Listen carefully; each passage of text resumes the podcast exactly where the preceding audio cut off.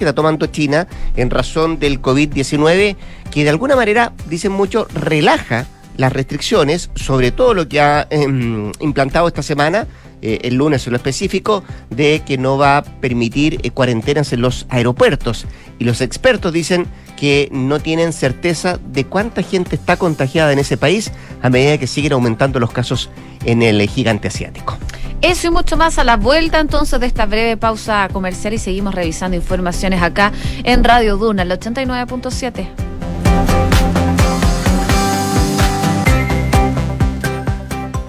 Tener una pensión que te permita vivir tranquilo es importante, pero tener la libertad de elegir un monto mayor de pensión los primeros años es lo mejor. Por eso me asesoré en Consorcio, donde encontré más de 100 años de trayectoria y un equipo de expertos apoyándome en el proceso de mi pensión. En Consorcio puedes elegir un monto mayor de pensión al inicio de tu renta vitalicia. Conoce la nueva modalidad de renta vitalicia inmediata con aumento temporal de pensión y obtén una pensión fija y en UF. Solicita asesoría y más información en consorcio.cl. Cuenta con nosotros. Esta información resume las condiciones generales contenidas en la póliza depositada en la CMF bajo el POL 220-220-026, CAT 220-210-212, estableciendo que el riesgo es cubierto por Consorcio Seguros Vida. Amor. ¿Crees que todo salió bien? Sí, mi amor. ¿Y sabes qué es lo que me deja más tranquila? Que sé que mi mamá hubiese querido apoyar a María Ayuda. ¿Y cómo? mi amor, al contratar los servicios funerarios, estamos aportando a cientos de niños de la Fundación María Ayuda, que trabaja por rescatar la dignidad de las niñas y niños más desvalidos, dándoles un hogar a través de sus diversos proyectos. Acércate a nuestras sucursales y recibe toda la información que necesitas. Atención personalizada a las 24 horas. Más información en funerariamariaayuda.cl. Estamos contigo cuando más nos necesitas. Cada viaje necesita un equipaje. Cada equipaje, una aventura. Cada aventura necesita un terreno. Y en cada terreno necesita solo una cosa.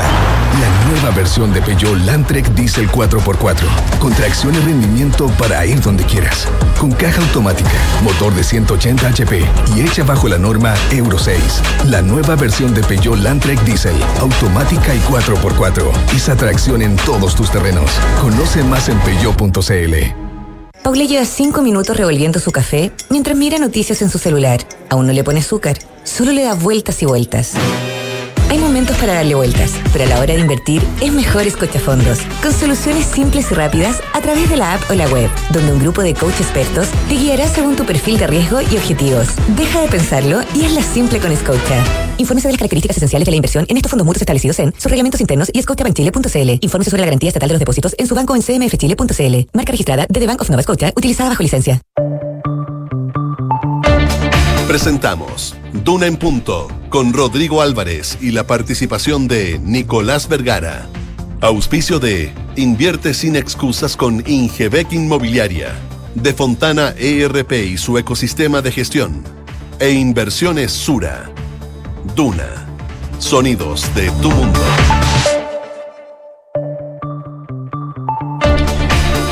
7 de la mañana con dos minutos, 7 de la mañana con dos minutos. ¿Qué tal? ¿Cómo están? Buenos días, bienvenidos a una nueva edición de Duna en Punto que hacemos en esta jornada día miércoles 28 de diciembre del eh, presente año, última semana de este, mm, de este año y con varias cosas que revisar en la agenda de este programa, varias cosas que conversar también. Vamos a tener entrevistas, usted sabe, nuestros infiltrados, bueno, en fin. Por lo pronto, eh, muy pendiente de lo que pase la tramitación que se lleva adelante en el Congreso respecto a la reforma constitucional que le está dando continuidad al proceso constituyente. Em, hay cambio de fechas. Ayer estaba acá en este estudio la propia ministra de las Expresas, Analia Uriarte, que nos decía, bueno, no hay ningún problema, no, no vemos ningún problema desde el Ejecutivo que em, el plebiscito de salida se pueda realizar en enero del 2024. Bueno, eh, la fecha que se ha acordado, al menos en la Comisión de Constitución, es que pueda ser el 17 de diciembre de este año. Y eso, de alguna forma, también genera que se vayan adecuando eh, o adecuando el calendario, el cronograma que se había establecido. Hay semanas que van a comenzar antes, la elección de los consejeros prevista para el 7 de mayo. Bueno, en fin, hay un, sinfín de fechas que se están eh, barajando, se están eh, adecuando a esta reforma constitucional, insisto, en este trámite que comenzó el día martes la Comisión de Constitución, el lunes digo la Comisión de Constitución, y que va hoy día a proseguir, además con las indicaciones, cerca de 140 que se presentaron ayer por parte de los parlamentarios y que se van a discutir en esa comisión. Vamos a revisar también eh, noticias económicas, noticias del ámbito internacional, con el, foco puesto en China a propósito de los casos de COVID que siguen aumentando en ese país, pero en paralelo se relajan las restricciones, sobre todo en el aeropuerto, y ya algunos países vecinos del gigante asiático están tomando medidas. Lo propio está haciendo el gobierno de Estados Unidos. Josefina Stavrakopoulos, ¿cómo te va? Muy buenos días. Muy bien, ¿y a ti? ¿Cómo muy estás? bien, muy bien. Qué bueno, me alegro. Oye, eh, nos vamos a tener que preparar para una semana bastante calurosa. A esta hora en Santiago hay 13,4 grados, pero la máxima va a llegar hasta los 32. Mañana la máxima va a llegar hasta los 34 con cielos totalmente despejados, así que a prepararse para estos últimos días del año que se vienen, como les comentaba, bastante calurosos acá, por lo menos en la capital. Si nos vamos a Viña del Mar y Valparaíso, a esta hora tiene nubosidad parcial, algo de neblina, con 13 grados de temperatura. La máxima va a alcanzar los 21, variando a despejado. Lo mismo se espera para mañana jueves. Si nos vamos a Concepción, 10 grados, máxima de 24, cielos despejados durante todo el día, pero durante la tarde y noche se suman vientos de entre 25 a 40 kilómetros por hora. Y un poquito más al sur, en Puerto Montt, donde nos pueden escuchar en el 99.7. 5 grados en estos momentos, la máxima va a llegar hasta los 17, acompañado de nubosidad parcial. Las nubes se quedan por lo menos durante los próximos días de aquí al domingo primero de enero, según el pronóstico extendido. Que le vamos a dar la bienvenida al 2023, ¿cierto? Todavía no está claro qué es lo que va a pasar con eh, eh, los juegos pirotécnicos en Valparaíso. Hoy día es un día clave respecto a la decisión que debieran tomarse los municipios de la región de Valparaíso, todo además que hoy día, entiendo, hay también una pauta establecida por parte del Ministerio de Obras Públicas, que va a establecer cuál es el eh, plan de salida, ¿no? Las rutas, Las que- rutas para poder ir para a ver de el show pirotécnico. Bueno, con, con un gran eh, afluente de autos seguramente con dirección a la región de Valparaíso por la ruta 68, la 78, la 5 Norte. Bueno, son las vías que permiten llegar y, entiendo que el número que está estimando más o menos obras públicas está cerca de los 500 mil vehículos que podrían salir de la región metropolitana este fin de semana de fin de año. Vamos a contarle también detalles de aquello. Vamos a sumar voces en este programa como siempre. Estaremos con Nicolás Vergara y también con nuestros infiltrados. Hoy día eh, tenemos la presencia de Paula Catena que nos viene a contar algo que yo adelantaba. Eh, los enreos por el calendario electoral para el nuevo proceso constituyente. Y también nos visita Juan Pablo Iglesias que nos viene a hablar de Venezuela y Maduro el sobreviviente. ¿Por qué en el 2023 o este año bajó la presión, mejor dicho, la presión internacional contra ese país y todavía está respirando más tranquilo el presidente Nicolás Maduro? Es una pregunta que nos viene a responder acá Juan Pablo Iglesias, uno de nuestros infiltrados, en un ratito más. 7 con 7, 7 de la mañana con 7 minutos. Así estamos arrancando, así estamos partiendo. Lo hacemos como siempre con nuestros titulares.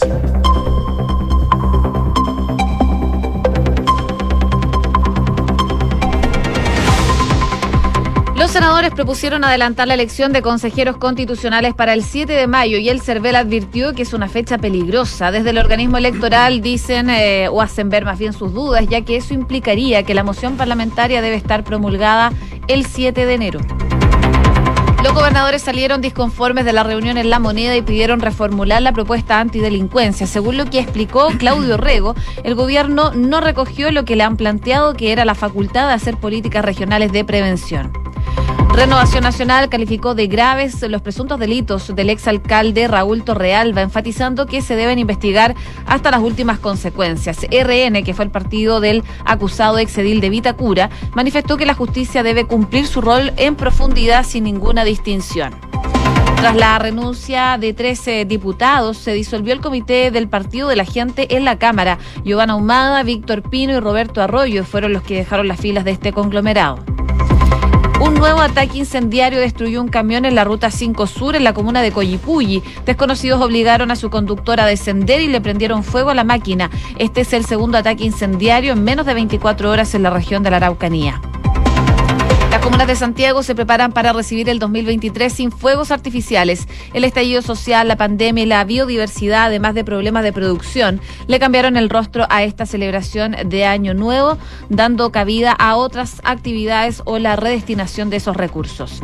En cuanto a Viña del Mar y Valparaíso, el ejército va a concluir el testeo hoy día y la DGMN tiene hasta el jueves para autorizar su uso. La ministra de Defensa Maya Fernández y el director de la Dirección General de Movilización Nacional sostuvieron que no apurarán el procedimiento que se realiza en Copiapó porque la seguridad de las personas está primero. En Noticias del Mundo, el Papa Francisco pidió rezar por su predecesor Benedicto XVI. Dice que está muy enfermo. El máximo representante de la Iglesia Católica promovió oraciones por el Papa emérito para que Dios lo consuele y lo sostenga en eh, este testimonio de amor a la Iglesia hasta el final, decía el Papa Francisco. Y Estados Unidos evaluó imponer nuevas normas a los pasajeros provenientes de China tras la relajación de las medidas anti-COVID. Funcionarios de Washington expresaron que existe una creciente preocupación en la comunidad internacional sobre este aumento de los casos de coronavirus en el gigante asiático y por la falta de datos que sean transparentes. 7 de la mañana con 9 minutos. Vamos a estar pendientes de ese tema también en un rato más, de las restricciones que están tomando algunos países producto del relajamiento de restricciones de parte de China cuando aún no hay un catastro exacto. No ha entregado información exacta ese país, el gigante asiático, de cuánta gente se ha contagiado en el último rato, em, de qué cepas estamos hablando y cuánto es la cantidad tampoco, que es una cifra que se mantiene em, bajo cuatro llaves, eh, de la posibilidad de que hayan aumentado la cifra de víctimas fatales en el último momento en ese país. Bueno, por ahora nos hacemos cargo de uno de los titulares que mm, daba también cuenta Josefina Stavrakopoulos, que tiene que ver con el em, trámite que lleva adelante la reforma constitucional que le da continuidad al proceso constituyente en el Congreso, específicamente en la Comisión de Constitución del Senado. Eh, por ahí entró la reforma, ahí se está discutiendo, después va a tener que pasar a la sala, después a la Cámara de Diputados. Bueno, un trámite que todavía le queda, le queda bastante largo a esta reforma, pero eh, se han ido dilucidando o aclarando, mejor dicho, ciertas fechas que son importantes para el cronograma electoral, eh, tomando en cuenta que hay una elección de consejeros, hay un padrón que establecer, hay mm, eh, participación de gente que querrá eh, inscribirse en esta, en esta elección, hay una fecha para las candidaturas y por cierto el plebiscito de salida de esta reforma o de este acuerdo que se estableció por parte de los partidos políticos que en principio sería el 17 de diciembre. Y cuando comenzó esta discusión, el día lunes recién pasado, en la Comisión de Constitución del Senado, estuvieron invitados la ministra secretaria general de la presidencia, Ana Leo Uriarte, y también el presidente del Consejo Directivo del CERVEL, Andrés Tagle. Y en esa oportunidad, el lunes estoy hablando, el señor Tagle daba cuenta de las fechas que son importantes para su, eh, su institución, de cómo se tiene que trabajar esto. Y él proponía eh, y, lo hacía también con antelación diciendo, bueno, si estamos pensando que la elección de consejeros va a ser el 14 de mayo, que era la primera fecha que se había establecido para la elección de consejeros, además, recuerde usted, con voto obligatorio, eh, será importante que eh, el padrón y todo lo que tiene que ver con todo este proceso eleccionario pueda estar em, listo el 14 de enero. Es decir, esta reforma que se está discutiendo tenía que estar publicada el 14 de enero. Bueno, eh, eso fue lo que manifestó en esa oportunidad Tagle y eh, lo que se resolvió ayer por parte de los senadores es que ya no sería esa fecha, sino que se adelantaron una semana para el 7 de enero. Y ahí se encendieron las alarmas en el CERVEL porque el propio em, presidente del Consejo Directivo eh, manifestó ayer su preocupación al saber de esta fecha que están proponiendo los senadores para la elección de consejeros constituyentes, que, como decía yo, antes era el 14 de mayo y ahora se está proponiendo que sea el 7 de ese mismo mes. No era algo que había solicitado el servicio electoral. Esa fecha sigue siendo peligrosa porque está en la misma reforma el cierre del registro electoral y la entrega de un padrón provisorio 120 días antes a los auditores, es decir, el 7 de enero fue lo que explicó eh, Andrés Tagle para dar a conocer de que se trata de una fecha, comillas, peligrosa, como dice él, desde el punto de vista eh, de que se tiene que aprobar además esta reforma, y él dice que no sabe si van a dar los tiempos para que haga todo el trámite. Eh, él decía que es poco probable que esta reforma esté tramitada completamente la próxima semana, incluyendo la Cámara de Diputados. Es más probable que la Cámara tome la segunda semana y nos preocupa, decía Tagle, mucho que quede una incompatibilidad de plazos y que eso signifique que haya que rebajar los 120 días. En esa línea, también remarcó que el CERVEL hizo llegar al Congreso una proposición para rebajar esos plazos legales con mucho esfuerzo que estamos haciendo, decía Tagle, que obviamente nos limita a nosotros como servicio electoral y nos pone ciertas dificultades, pero eso no se puede rebajar mucho más. No podemos hacer los procesos en un mínimo de tiempo, no es un solo plazo el de la ley, es una seguidilla de plazos de padrones de distintas formas, de periodos de apelación también y tiempos que tienen que tomar, por ejemplo, el Tricel para hacer sus, eh, sus fallos. Por eso eh, señalaba Tagle que hay que cambiar un montón de plazos, pero hay disposición igual, decía, del servicio electoral eh, para llevar adelante todo este proceso. Así es que por ahora hay em, encendido de alarmas, de alertas por parte del servicio electoral respecto a esta fecha que se ha adoptado por parte de los senadores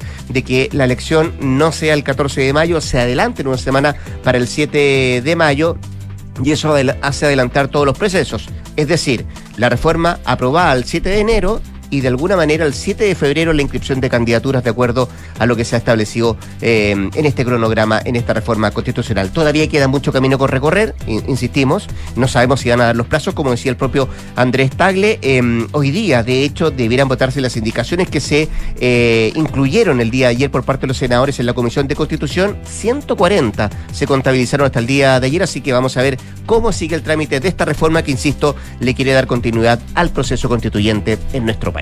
En paralelo hay otras conversaciones que se están desarrollando. Una de ellas tiene que ver con eh, la seguridad, el plan de seguridad presentado con el Ejecutivo. Y a propósito de eso... Plazos y fechas. Tiene plazos y fechas. Ayer se reunieron con eh, los gobernadores, los 16 gobernadores regionales del país, a propósito de esto.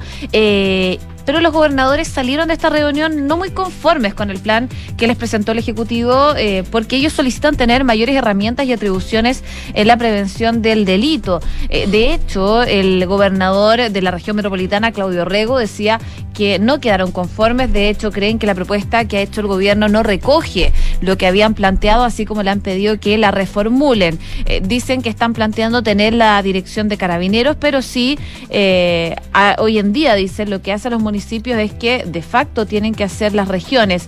No puedes tener una estrategia de prevención del delito distinta por comuna. Tiene que haber una coordinación y eso es lo que estamos planteando y de hecho dice el gobernador, no nos conformamos con la facultad de poder hacer programas o proyectos. Queremos tener también la facultad de hacer políticas regionales de prevención del delito de acuerdo a la realidad de cada región.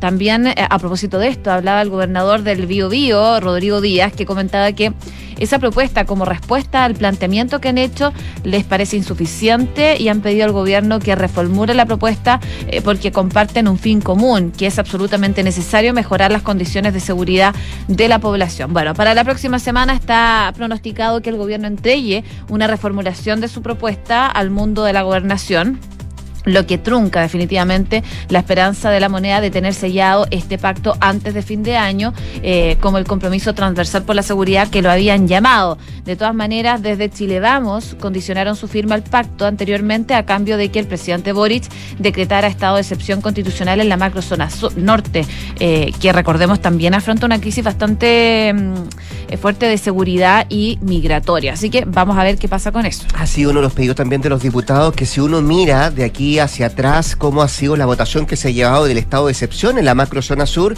Los votos em, que eran mayoritarios en su principio han ido disminuyendo y básicamente, sobre todo en la última votación, eh, salieron a relucir aquellos parlamentarios de la zona norte que están pidiendo que se em, homologue una situación parecida para, para, la situación que se está viviendo eh, particularmente en la frontera norte de nuestro país con el tema de los inmigrantes, hay inseguridad y dicen desde ese punto de vista los alcaldes y también los parlamentarios de esa zona que hay eh, poca preocupación del Ejecutivo. Eh, no se están tomando las mismas medidas que, por ejemplo, se están tomando en la macro zona sur. Son los dos ejes que tiene hoy día en, em, en el foco puesto el Ministerio del Interior. Uno tiene que ver con lo que está pasando respecto a los estados de excepción. Lo otro, lo que tú estabas explicando con este plan de seguridad eh, que debiera estar o debiera conocerse antes de fin de año, al menos ese será el plazo que se había puesto el Ministerio del Interior, que además va aparejado de varios proyectos de ley que em, se tienen que sacar adelante de la mañana con 18 minutos. Estás escuchando Duna en Punto. A medida que pasan los días, que se van conociendo más antecedentes, se está complicando la situación judicial del ex alcalde de la comuna de Vitacura, Raúl Torrealba, porque sabido es la investigación que lleva adelante el Ministerio Público, su defensa, que ha expresado poco públicamente, se sabe también de la propia querella que ha presentado la municipalidad y ayer supimos además que el Consejo de Defensa del Estado decidió también querellarse contra el ex alcalde y también su ex círculo de hierro eh, presupuestos desvíos de dinero de Vitacura eh, en esa municipalidad y fue una decisión que tomó el Pleno del Consejo de forma unánime eh, de presentar una acción judicial en contra del ex jefe comunal, eh, también de Renato Sepúlveda, Domingo Prieto, Antonio Larraín y los contadores Arnaldo Cañas y Augusto César Silva por los delitos de malversación de caudales públicos, fraude al fisco y también distracción indebida. Eh, al ex jefe comunal se le indaga como imputado por presuntamente haber desviado fondos a través de las corporaciones de derecho privado Vita, eh, tanto sus eh, cuentas personales como mediante también sobres con efectivo. Y lo que decidió el Consejo, básicamente, además, es querellarse por los delitos de malversación de caudales públicos, como decíamos, fraude al fisco y también distracción indebida. Es una decisión de carácter unánime que toma el órgano colegiado que se funda en los antecedentes que a la fecha ha tenido a la vista de la carpeta investigativa y que de otra forma darían cuenta de la ejecución de diversos mecanismos para la sustracción de cuantiosos recursos fiscales, propósitos para el cual los querellados habían actuado concertada y reiteradamente, según lo que informa la institución, en un comunicado que dio a conocer ayer en la tarde a eso de las 19 horas. También se destaca en este comunicado del eh, propio Consejo es que se inhabilitó al consejero Alberto Espina, que es exministro y militante de Renovación Nacional, eh, por causa legal para conocer de este asunto en conformidad al artículo 12, número 3 de la ley 19.880, esto es por vínculos de amistad con uno de los querellados, en este caso la amistad que tenía en su momento eh, como militante de ese partido con el exalcalde de la comuna de Vitacura. Entonces se suma el Consejo de Defensa del Estado como el querellante en la causa que sigue en contra mm, del ex círculo de hierro del edil y también del propio edil de esa comuna. Reacciones desde todo punto de vista, no solamente judicial, también político, hablaron en su ex partido Renovación Nacional. Así es, eh, dijeron que consideran que estos hechos son graves y por lo tanto deben investigarse hasta las últimas consecuencias. De todas maneras, no mencionaron el nombre del acusado jefe comunal, pero sí la mesa directiva del partido pidió, en caso de haber delitos, que se individualice a los responsables y hacer efectivas las responsabilidades correspondientes. Dicen que Renovación Nacional respeta y promueve que las instituciones cumplan su función con autonomía y rigurosidad y por lo mismo piden que la justicia cumpla con su rol en profundidad y sin ninguna distinción, velando siempre por los principios del Estado de Derecho. Parte de este comunicado que emitió Renovación Nacional, que como les comentaba, califica de graves estos presuntos delitos económicos del ex alcalde de Vitacura, Raúl Torrealba. 7 con 20. Estás en Duna en Punto. Veremos un ratito lo que está pasando a nivel internacional y pongamos el foco en Asia, básicamente en China, que a medida que está eliminando abruptamente algunas de sus restricciones de COVID-19 más estrictas, incluida, por cierto, la eliminación de las reglas de cuarentena para los viajeros, los expertos, los virólogos están observando con nerviosismo cómo esto puede afectar las variantes de COVID-19 y también su propagación global y algunos países ya están aumentando las medidas de precaución a raíz de estas decisiones que está tomando el gigante asiático. Eh, ¿Qué hizo el lunes China? Bueno, suspendió la cuarentena para los visitantes extranjeros a partir del próximo 8 de enero y esto generó, generó digo, preocupaciones sobre el potencial de nuevas variantes más allá de las fronteras de ese país. De hecho, Japón e India se encuentran entre los países que han introducido medidas para evitar la afluencia de estos casos. Los expertos dicen que eh, es preocupante, ya que no saben qué variantes están circulando en China en este momento y si esas variantes son diferentes en términos de su respuesta a la vacunación y a las vacunas que hay hoy día em, que están em, destinadas para hacer frente a esta enfermedad. El fin del enfoque de cero COVID a China se produce en medio de un aumento en el aumento de casos con bajas tasas de vacunación, especialmente entre las personas mayores. Determinar también la propagación y la gravedad del COVID es más difícil que nunca, ya que dicen Beijing dejó de publicar los números de casos diarios y también finalizó las pruebas masivas. Son las dos cosas que hizo previo a determinar entonces el levantamiento de las cuarentenas para los visitantes extranjeros a partir del próximo 8 de enero. Todo ha cambiado muy rápidamente, dicen los expertos, em, de, de un cero COVID que tenía en algún minuto, eh, del enfoque cero COVID que tenía en algún minuto, este país se relajaron completamente todas las restricciones y no hay ningún antecedente, José, ningún número que pueda avalar estas decisiones. Insisto, se están tomando algunas precauciones de los países vecinos, pero hay otros que están en otra parte del mundo que también mira con preocupación lo que está haciendo el gobierno chino. Sí, de hecho Estados Unidos y otros países más están evaluando imponer normas a los pasajeros que provengan de ese país de China tras la relajación de las medidas anti-COVID y también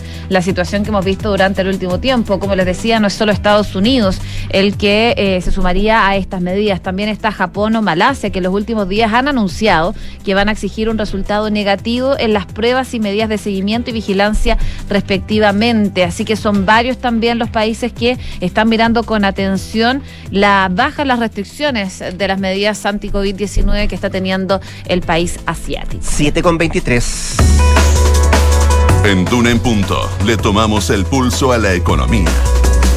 La UEF el día de hoy 35.077 pesos, el dólar cerró a la baja en 871, el euro 927 en números azules, el IPSA 5.197 puntos a la baja y el cobre 3,84 dólares la libra. ¿Qué trae la prensa económica? Revisamos a Pulso que destaca ISAPRES reducen sus dotaciones al menos en 1.500 trabajadores desde septiembre del 2021. También destaca Pulso, Habitat y Cuprum presentaron un recurso de protección contra el regulador por cobro de comisiones. Y también miramos lo que trae el diario financiero en su portada. Falabella y Walmart cierran parcialmente sus bodegas para bajar inventarios. Es lo que trae la prensa económica este miércoles 28 de diciembre. Y estamos escuchando al grupo Garbage que anunció que se encuentra trabajando en un nuevo álbum que va a funcionar como secuela del reciente No Gods, No Matters, editado en 2021. Ahí Shirley Manson, la líder y vocalista de la banda norteamericana, declaró que este octavo álbum surgió de varias improvisaciones que han realizado en el estudio junto a los otros miembros de esta reconocida banda. Recordemos que el anterior álbum de The Garbage alcanzó el top 5 en los rankings de 20 y también fueron parte de la celebración de los 60 años de la saga fílmica de James Bond con el tema principal de la película El mundo no basta de 1999. Bueno, lo que escuchamos es el mayor éxito de esta banda, esta canción del 95 y se llama Stupid Girl. Con la música de Garbage nos vamos a la pausa rápidamente. La José Tabracópolos vuelve a las 8 para actualizarnos informaciones. Antes de la pausa, un par de consejos. En Inversiones Sura te aseguran un equipo de asesores expertos quienes, junto a ti, van a tomar las mejores decisiones financieras para ayudarte a hacer crecer tu patrimonio. Conoce más en inversiones.sura.cl. El poder de tus decisiones crea futuro. Invierte sin excusas con Ingebec Inmobiliaria. Ahora te ayudan a comprar un departamento en verde o con entrega inmediata pagando el pie hasta en 48 cuotas sin intereses. Descubre este y más beneficios en ingebecinmobiliaria.cl. 7 de la mañana con 26 minutos. Nos vamos al corte comercial. Y al regreso, seguimos revisando temas acá en Dunan.ks. Y es acá la 89.7.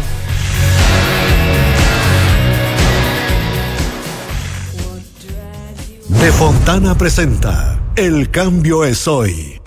Este nuevo año estará lleno de desafíos y debes prepararte ahora. Haz el cambio hoy con Senda, el software de recursos humanos de Defontana que te permitirá hacer más ágil y eficiente la gestión de tus colaboradores. Gestiona remuneraciones, firma digital, reclutamiento y mucho más. Vamos con todo y asume los nuevos desafíos desde 1.2 UFs mensuales contratando Senda con Z en senda.cl.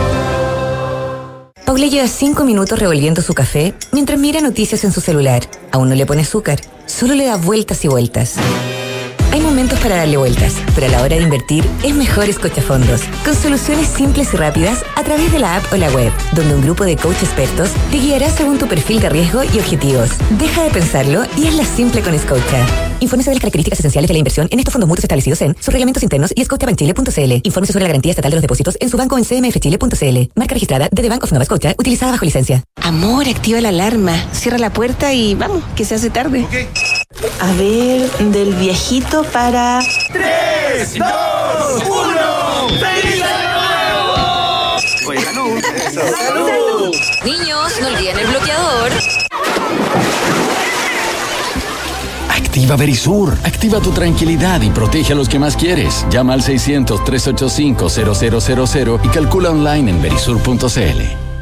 Ingeniería Civil Eléctrica en la Universidad Andrés Bello, enfocada en problemas de actualidad relacionados al cambio climático, como el uso masivo de energías renovables y la electromovilidad, y en el desarrollo de la tecnología necesaria para la transformación energética. La carrera cuenta con investigadores activos y reconocidos a nivel internacional y con el apoyo del Centro de Transformación Energética de la UNAV, el que tiene convenios con universidades en Inglaterra, Italia, España y China. Infórmate en unav.cl. 7 de la mañana con 27 minutos, 7 con 27, seguimos acá en el 89.7 haciendo dura en punto, momento de entrevista, momento de conversar de tantas cosas que están pasando en materia política. Saludamos de inmediato al senador y presidente de la Unión Demócrata Independiente, Javier Macaya, que tenemos en la línea telefónica. Eh, senador, ¿cómo está usted? Muy buenos días, muchas gracias por atender la llamada a Radio Duna. Hola, muy buenos días, ¿cómo está? Bien, pues ¿y usted? Bien, todo bien. Eh, todo bien, aquí estamos días intensos, no, no, no, se nos acaba todavía el...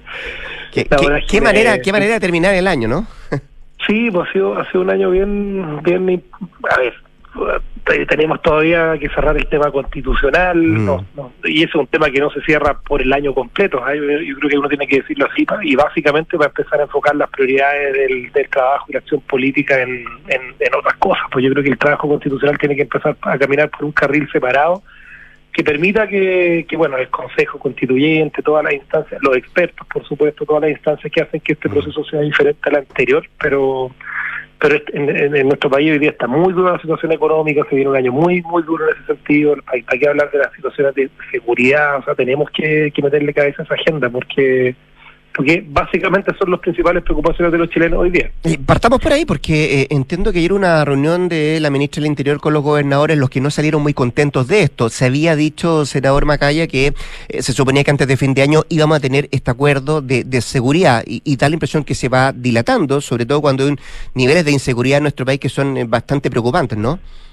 A ver, que, mejore la situación de seguridad no depende de un acuerdo de los políticos. Yo creo, yo creo que es súper importante también contextualizar y poner las perspectivas de lo que se puede lograr con, con esas reuniones que se están teniendo. O sea, para nosotros es muy importante que se avance en agendas concretas y legislativas. Hay proyectos de ley que tienen que ir en relación con el crimen organizado, con la modernización de carabineros, con dotar de mejores herramientas a nuestras policías y, y otras facultades, protegerlos también ante las situaciones eventuales de, comisión de delitos contra ellos mismos, pero la dependencia del Ministerio del Interior o del Ministerio de Seguridad, o sea, son temas que, que si bien son estructurales, hoy día la, la, situación criminológica en Chile obedece a factores distintos a los que se tenían hasta hace poquito tiempo atrás, hasta hace cinco años atrás.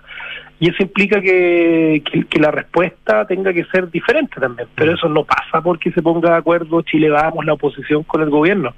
Eh, acá hay, hay fenómenos que han cambiado respecto a la, a, la complacencia que se tuvo básicamente con el incumplimiento de la norma, yo creo que desde el mes de octubre del año 2019 en adelante, o sea, desde saltarse un torniquete hasta quemar una iglesia fueron prácticas que no fueron lo suficientemente condenadas eh, en su momento y que creo que movieron de alguna manera el cerco de lo que se de lo que se consideraba eh, permitido en, en, nuestra sociedad.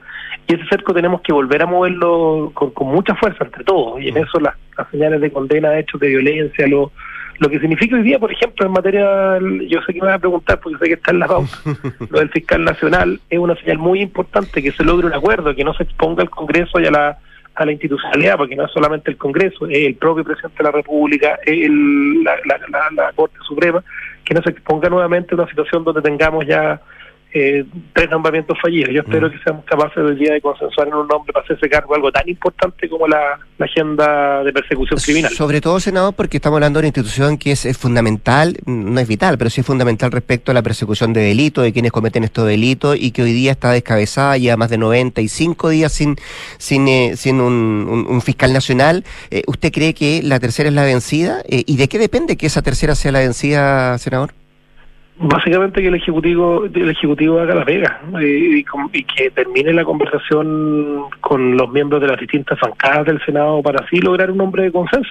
Si mm. yo, yo creo que por lo menos en el segundo nombre, en el primero yo tengo menos críticas porque creo que era el nombre adecuado, de hecho lo votamos favorablemente muchos de nosotros, pero pero en el segundo nombre se, se, notó y se lo transmitimos hacia el Ejecutivo cuando nos comentó que esta iba a ser su decisión de que, que no iba a encontrar consenso. O sea, yo creo que debe haber diálogo, deben cumplirse las etapas así del nombramiento. ¿eh? Yo no, a mí no me ha gustado que los nombramientos anteriores, eh, ex ante, anticipadamente, los los parlamentarios de alguna manera jueguen palabra tan públicamente en algo que tiene que darse en el marco de conversaciones políticas. O sea, cuando, cuando tú empiezas a descalificar candidatos eh, a priori, eh, después juegas palabras y eso hace que finalmente se, se, dificulte también la construcción de, los de los consensos. Así que hoy día prudencia, nosotros no vamos a manifestar opción eh, favorable ni desfavorable a, alguno de los candidatos que hoy día integran esta quina. y vamos a tener conversaciones políticas con el gobierno para que ojalá se evite lo que ocurrió en los dos nombramientos anteriores. esperamos que no se cometan los mismos errores que se cometieron en las nominaciones anteriores.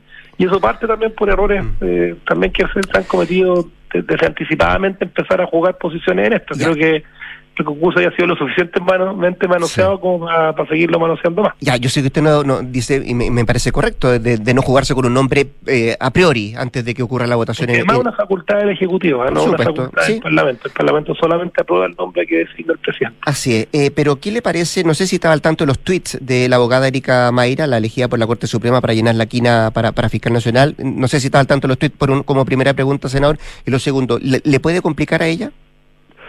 Mire, cuando uno está en un, postulando un cargo de esta envergadura, me imagino que parte del trabajo que a mí me llama la atención que no haya surgido antes a propósito de su, su postulación en la propia Suprema, mm. que, la, que la Corte Suprema quizás no haya hecho una revisión también más exhaustiva de antecedentes, pero pero pero es parte del escrutinio o sea todos los que ah, uno cuando va a una elección de diputados de senadores siempre uh, surgen cosas bueno eh, cuál es la trayectoria profesional qué han hecho antes qué sale en sus redes sociales. Es como idea básico en cualquier trabajo que uno postule. Eh, y, y por lo menos en la, mirada que, que que se tiene mayoritariamente creo yo en el Parlamento de lo que tiene que ser una persona que postula un cargo de esta importancia, la prudencia, la, la templanza, que los fiscales tienen que hablar más por su fallo, perdón, por sus persecuciones, por sus resultados en la persecución criminal, que por que por su cuestión tan tan comunicacional. Mm. Yo, yo creo que eso es parte también de un análisis que me imagino que no solamente en el Parlamento estamos haciendo, sino que yo imagino que también el Ejecutivo lo puede estar haciendo. Eh, ¿Usted se siente identificado, senador Macaya? Eh, conversamos con Javier Macaya, presidente de la UDI, cuando, por ejemplo, la ministra Toá dice que se siente preocupada de este proceso como se lleva adelante, pero por sobre todo porque hay una parte del Senado, dice ella, que quiere imponerle un nombre al Ejecutivo. No, yo, yo, yo no me siento interpretado porque básicamente en, lo, en, lo, en el primer nombramiento fuimos, favorables al nombre del Ejecutivo, eh, en el segundo nombramiento de hecho dijimos que era el único nombre que con el que teníamos diferencias por el tema de la continuidad con la gestión de, del Ministerio Público en los últimos años. Creo que hemos sido bien francos y transparentes de, en cada uno de los nombramientos dar más de una opción, no solamente cerrarlo a, un candidato. O sea, si hubiésemos estado cerrados a X candidato o nadie, eh, obviamente sería sería plausible y sería correcto lo que, lo que usted me señala de las declaraciones de la ministra Toa, pero pero nunca hemos estado cerrados solamente a un candidato en ninguna de las nominaciones. Eh, ayer estuvo acá la ministra expresa Nalia Uriarte y ella manifestaba el anhelo del gobierno de que en el futuro eh, la forma como se ha llevado adelante este proceso pueda modificarse. ¿Es la UDI plantear lo mismo? Así como se está eligiendo al fiscal nacional, ¿debiera cambiarse en el futuro por todo lo que ha pasado en este último rato? Yo creo que hay una opción de, de mirar, quizás no, no, en, no en el calor del momento del, del nombramiento del fiscal nacional, pero, pero yo, yo creo que hay una hay, hay mejoras que hacerle a la institucionalidad del Ministerio Público a ya más de 20 años de entrada en vigencia la reforma procesal penal. Lo que te decía, no solamente el nombramiento, que uno mm. puede decir, acá hay un proyecto de ley del diputado Alejandro, del senador Alejandro Cusano que establece que el fiscal nacional tenga un, un término medio para renovar su mandato. Y ocho años es mucho tiempo como un fiscal que finalmente uno considera que no está a la altura de, la, de, la, de los desafíos del, de la persecución criminal. Eh, lo, que establece básicamente ese proyecto es que el, fiscal sea nombrado por cuatro años y el, año, o sea, por cuatro años renovables por cuatro más, pero esa renovación mm de alguna manera tenga que ver con una ratificación de confianza el trabajo que se ha desempeñado. Pero no es solamente eso, yo creo que acá, a 20 años de vigencia de la reforma procesal penal, cuando tú le preguntas a cualquier persona de nuestro país eh, que pasa por afuera de un tribunal de garantía, que son muchos en, Chile, eh, la primera sensación que se le viene a la mente es que ese tribunal de garantía, y está bien, bien, bien en letras bien grandes la palabra garantía, no son garantías para los ciudadanos, no son garantías para los que han sido víctimas de la, de la comisión de algún delito. Eh, básicamente se entiende y así y así se percibe también por eh, basta los que somos abogados leer el código eh, procesal penal para entender que hay involucradas importantes garantías para las personas que cometen delitos. Defensa jurídica muy calificada como es la Defensoría Penal Pública, presunciones de, de, inocencia, la posibilidad de buscar salida alternativa a, a juicios eh, donde se podría perseguir la responsabilidad penal. Y yo creo que hoy día eh, el fenómeno criminológico, las bandas, el narco, eh, la inmigración irregular han cambiado de tal manera que tenemos que ser capaces de darle una nueva mirada a los 20 años ya, de vigencia de la reforma procesal penal y en eso el propio fiscal nacional tiene una responsabilidad súper importante de conducir eso. pero hoy por hoy la elección participa los tres poderes del Estado. ¿Usted es partidario de que uno de los poderes no esté, por ejemplo, que el Senado no participe de este proceso?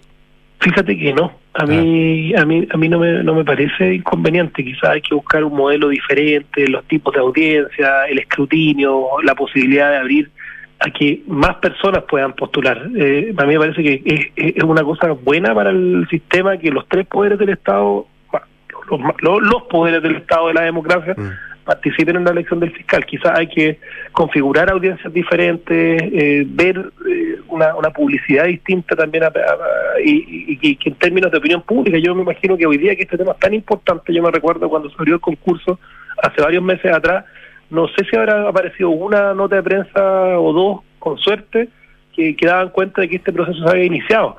Eh, hoy día está siendo importante, pero cuando se abrió el concurso, bueno, postularon pocas personas, lo que ha ocurrido con los candidatos y su escrutinio, las cosas que han salido a la luz, desde las causas que tomaban en su juventud, en la qué sé yo, en la Corporación de Asistencia Judicial, en el caso de algunos abogados, mm. dan cuenta de que de que el escrutinio ha sido algo algo diferente y eso me imagino yo que inhibe a personas que con trayectoria académica, profesional, eh, pudiesen haber postulado un cargo de esta importancia republicana. Eh, eso eso eso quizá es algo que tenemos que cambiar, porque el escrutinio va a estar siempre y, dado dado lo importante que es el cargo, me imagino que la, la prensa, la opinión pública va a hacer su trabajo. Pero pero en el proceso mismo, eh, este, este, este proceso ha sido bien manoseado y eso, y eso ha significado probablemente la mejor justificación para todos aquellos académicos, abogados penalistas, profesores y académicos que quizás no quisieron postular esta vez, eh, bueno, mm. probablemente esto, como se ha dado este concurso, le ha, le ha, dado la razón a esas personas que no quisieron postular, porque uno dice, bueno, echamos de menos trayectorias, currículum, en los concursos anteriores se da. Yo, yo, fui alumno en la Universidad de, don Guillermo Piedrabuena, un profesor de una trayectoria que fue el primer fiscal nacional. Y después postulaban muchas personas, uno dice que ya se, se echan de menos ciertos nombres que que perfectamente están a la altura de, un desafío de la magnitud y, la responsabilidad que implica también hacerse cargo de una persona final, que además hoy día el día de la delincuencia de más chica. Eh, me quedan 20 segundos para dos preguntas cortas. Eh, ¿Sale el acuerdo antes del 7 de enero? Yo tenemos que apurarnos lo más posible para, para acotar las fechas que nos está pidiendo el CERVEL. Así que yo espero que, sea posible y, hasta el momento el espíritu que ha habido es, de no introducirle modificaciones sustanciales al acuerdo respecto a lo que fue el espíritu del acuerdo por Chile. Así que yo, yo tengo toda la fe que siete y ojalá máximo máximo la primera quincena ya de enero tengamos la ley promulgada y publicada. Eh, ¿Lo han vuelto a funar, eh, senador? Está, está siendo súper común ¿eh? este mm. caballero que... Bueno, se lo pregunto, usted sabe por qué. Sí, eh, mira, yo, yo quizá una primicia. Nosotros presentamos una querella el día de ayer por, esto y, este señor sigue estando permanentemente eh, en el Congreso, va todos los días al Congreso hoy día. Eh, hay una figura penal diferente que nosotros no, no nos llamamos ni por daños ni por amenazas, por una, una figura que tiene que ver con, con, con afectar la, el funcionamiento de las instituciones democráticas cuando una persona trata de que se inhiba la acción del Parlamento o de otra institución del Estado, está cometiendo un, tipo penal que, nosotros consideramos bien interesante que se explore y es la razón por la que presentamos esta querella. O sea, hoy día lo que ocurrió ayer con los ciclistas en la casa también de Cristian Barkin, antes de ayer, eh, eh, que a mí me parece un acto cobarde, condenable, un amedrentamiento a personas que por el hecho de pensar de una manera tratan de ser cancelados. Eh, y, en el caso de Barken lo hacen aquellos que quieren hacer el proceso exactamente igual al que fracasó. De hecho, antes de pasar por la por, por la casa de Cristian Barken, pasaron por la UDI y escribieron afuera de la fe, como ya no hemos podido borrar, 100% electa. O sea, quieren hacer algo muy parecido a lo que fracasó el 4 de septiembre pasado. y hay otros que apelando al famoso artículo 142 no quieren hacer nada. Bueno, son los extremos que demuestran que evidentemente el, el camino que se está recorriendo no es malo. O sea, cuando, cuando tú tienes a, a- a visiones de ese tipo, eh, eh, en el fondo oponiéndose a lo que se hizo, yo me quedo tranquilo con que el acuerdo que se construyó es un buen acuerdo para Chile. Lo que sí, y no es aceptable, es la violencia, la cancelación, eh, la funa permanente, el hostigamiento, porque eso es parte ya de otro tipo de figuras que creo que tienen que ser de preocupación de todas las autoridades de este país y por eso, en el caso personal, yo presenté acciones legales y espero que se puedan sumar otras personas. Yo creo que es importante que acá los distintos poderes del Estado, el propio Senado, la Cámara de Diputados, que todos los días tienen este este, este ejercicio afuera, me consta. Hablé con la senadora Lourdes Perrier ayer en la tarde y me decía, no puedo salir del Congreso. Ah, ha pasado media hora, entre comillas, la tenían secuestrada sin poder salir. Creo que son situaciones que, que tenemos que preocuparnos antes de que pasen a situaciones mayores. Por tolerar ese tipo de situaciones, llegamos a, a otros tipos de hechos, otro tipo de hechos más graves eh, después del, de octubre del, del año 2019. Así que creo que eso no es tolerable y tenemos que condenarlo y, y ejercer todas las acciones legales también. El eh, senador y presidente del lado de Javier Macaya conversando esta mañana con Duna. Gracias, senador, que esté muy bien. ¿ah? Que tenga Un abrazo, igual usted. 7 con 43, vamos a la pausa. Eh, conecta la gestión de tu empresa con Sapiens RP y tu área de gestión de personas con Senda. Ambas soluciones de Fontana y su ecosistema de gestión empresarial. Integra todos los procesos de tu compañía en defontana.com. Pausa y al regreso Nicolás Vergara y nuestros infiltrados. Paula Catena y Juan Paulo Iglesias sacando un punto. En Ingebec Inmobiliaria te ayudamos a comprar un departamento en verde o con entrega inmediata, pagando el pie hasta en 48 cuotas y sin intereses. Evalúate y obtén una asesoría profesional para invertir con nuestros asesores y accede a esta u otras promociones. ¿Qué esperas? Invierte sin excusas y llega a la meta con un buen pie. Ingebec Inmobiliaria, tu inversión, nuestro compromiso. ¿Tus inversiones están creando el futuro que quieres? Sí, y no solo el mío, también el de mi familia. ¿Tu patrimonio está protegido? Sí, porque elijo asesorarme con expertos. El poder de tus decisiones crea futuro. Por eso en Inversiones Sura te asesoramos con soluciones personalizadas y con la mayor oferta de inversión del mercado. El poder de tus decisiones crea futuro. Sura. En la Universidad del Desarrollo, el futuro está más cerca. Contamos con la mejor tecnología en laboratorios y salas de clases para que experimentes nuevas formas de aprender. Podrás acceder a intercambios y doble grado en prestigiosas universidades extranjeras y mientras estudias te incorporarás tempranamente al mundo laboral. Universidad del Desarrollo, acreditada en nivel de excelencia por seis años en todas las áreas. Decide, desarrolla, impacta. Amor, activa la alarma, cierra la puerta y vamos, que se hace tarde. A ver, del viejito para... ¡Tres, dos, uno! ¡Feliz año nuevo! Oye, salud. ¡Salud! Niños, no olviden el bloqueador. Activa Verisur. Activa tu tranquilidad y protege a los que más quieres. Llama al 600-385-0000 y calcula online en verisur.cl. Escuchas Duna en punto. Duna 89.7.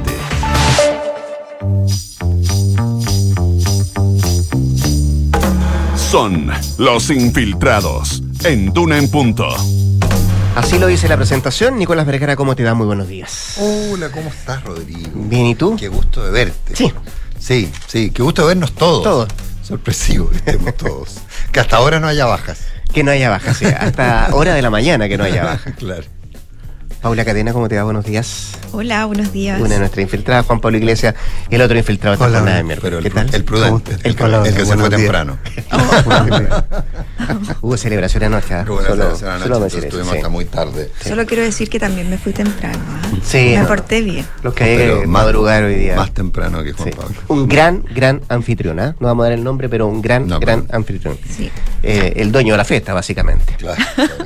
Eh, hablando de, de fiestas, de fechas, Paula. De fiesta No sé y si es una fiesta lo de, la, lo de la reforma constitucional que se está tramitando ya en la Comisión de Constitución. Eh, yo le preguntaba a Javier Macay recién, eh, ¿podrá salir antes del 7 de enero todo lo que está pidiendo el CERVEL? Y, y encendió la alarma Andrés Tagle ayer diciendo, bueno, no sé si vamos a cumplir con esa fecha.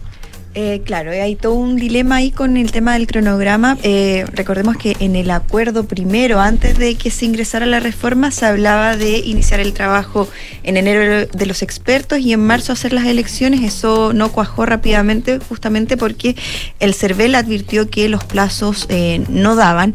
Esto porque para mm, eh, que se convoque una elección tiene que haber 100, 100, 120 días antes para poder preparar el padrón, 120 días antes de la elección.